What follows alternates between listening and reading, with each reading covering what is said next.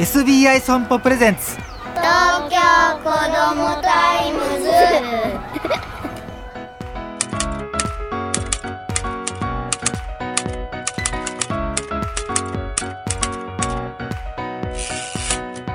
おはようさんさん。 TOKYO こども TIMES 編集長の杉浦太陽です。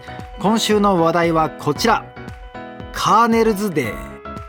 カーネルズデーってね何それと思った方は多いでしょう。カーネルと聞いて何を思い浮かべますか？お大柄で白いスーツを着て眼鏡をかけてひげを生やした外国人紳士の姿が浮かんだ人は勘がいいです。あるいはよっぽどのフライドチキン好きなんでしょうか？そうです。カーネル・サンダース。ケンタッキーフライドチキンの創業者に由来する日なんですね。今日の9月9日が誕生日ということで2003年日本ケンタッキーフライドチキンが制定しました。1890年に生まれたカーネルは苦労の人。6歳で父親を亡くし10歳から農場に働きに出て青年期にかけて40以上の職を渡り歩きました。そして30歳後半になってようやくケンタッキー州に自分のガソリンスタンドを持ちます。ところが世界恐慌の煽りを受けて倒産。カーネルはそれでもめげませんでした。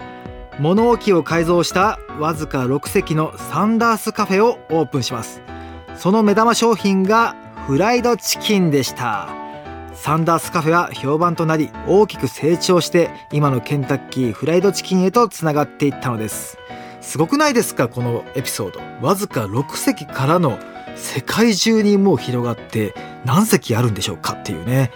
そんなカーネルの生誕を祝って日本のケンタッキーフライドチキンでは今月の26日までカーネル生誕祭パックを期間限定で販売しております。普通に注文するよりリーズナブルだそうです。